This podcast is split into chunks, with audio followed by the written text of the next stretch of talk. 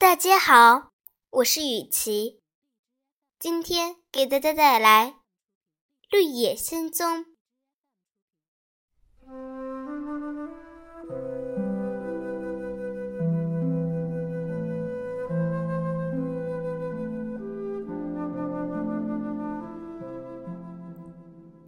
等到天再次亮起来的时候，这个小集体又开始赶路了。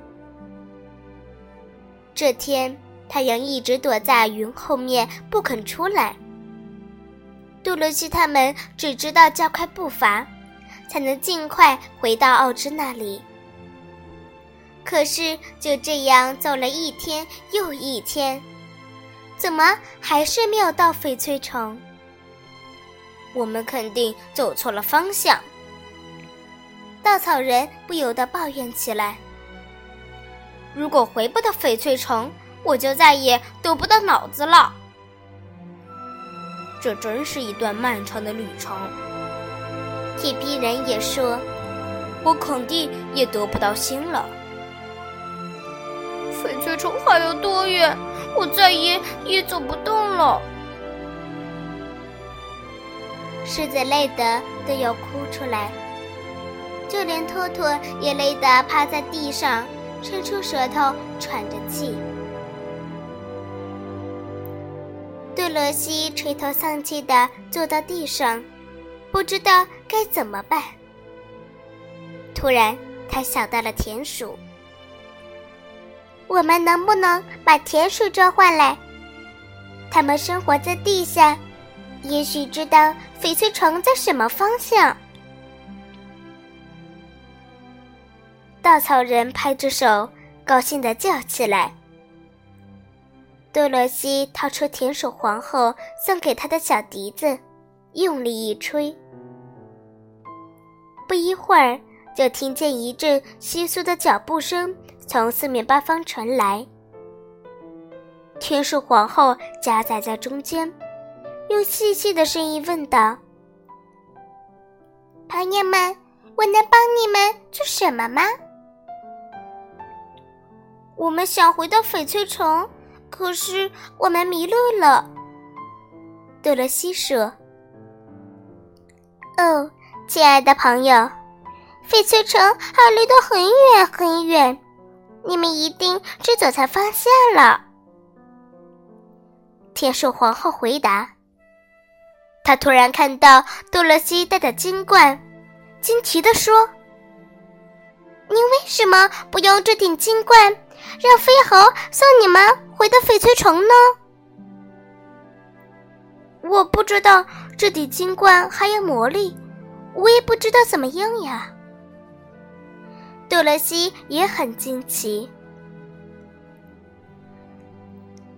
天使皇后要他看看金冠里面，应该会有一些文字说明，然后匆匆道别。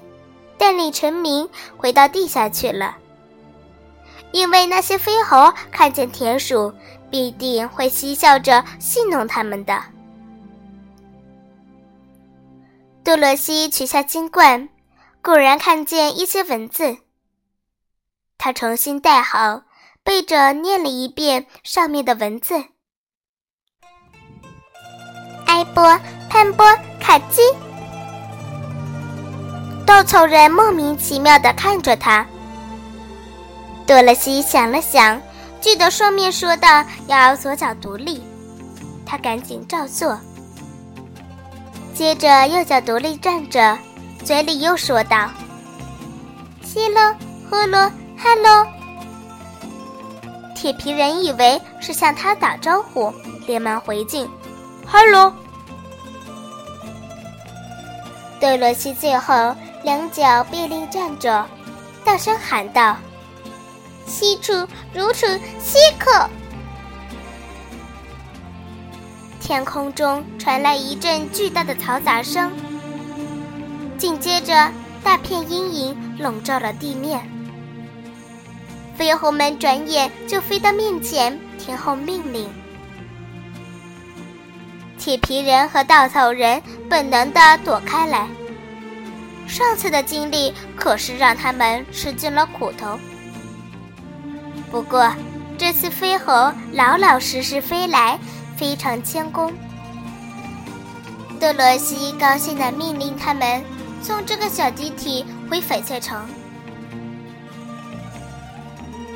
飞猴立即照办，小心地托起了这些成员，飞到空中。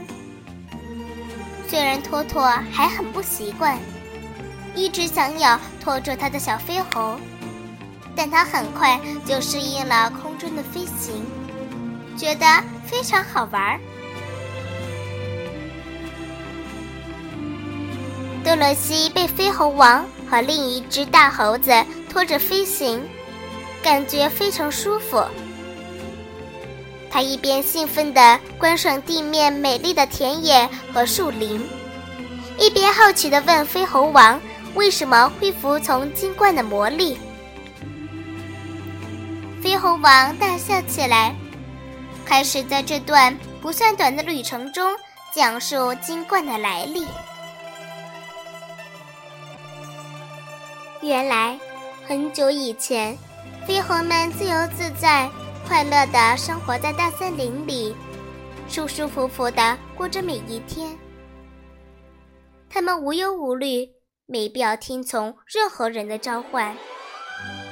只是老有一些飞猴喜欢恶作剧，戏弄地面上的动物、飞翔的鸟儿，甚至是路过的行人。南方的国度，住着一位会魔法的美丽公主，名叫甘琳达。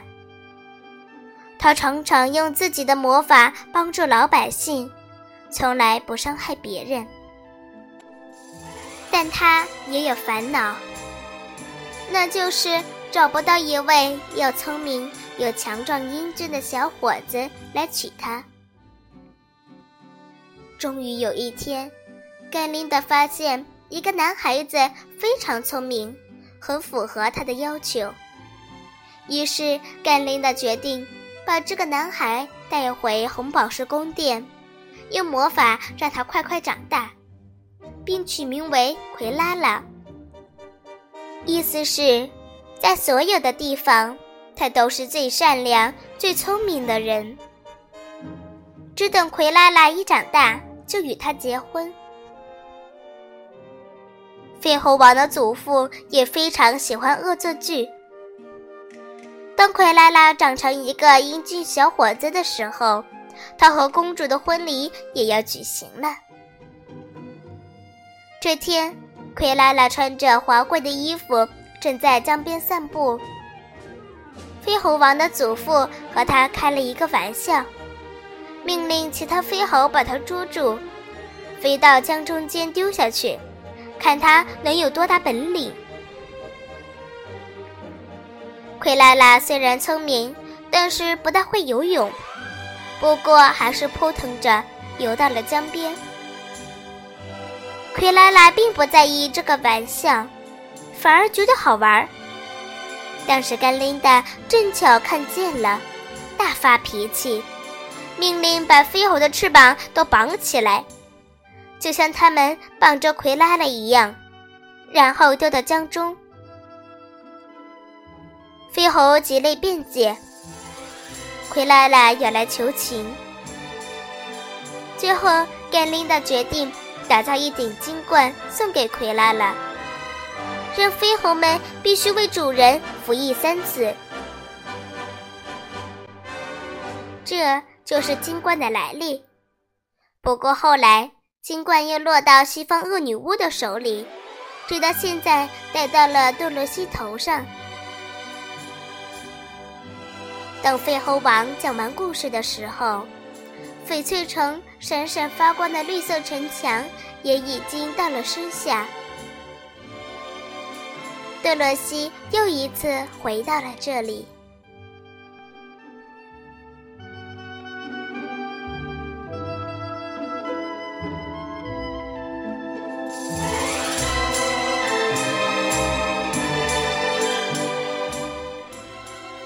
的故事就讲到这儿，再见，朋友们。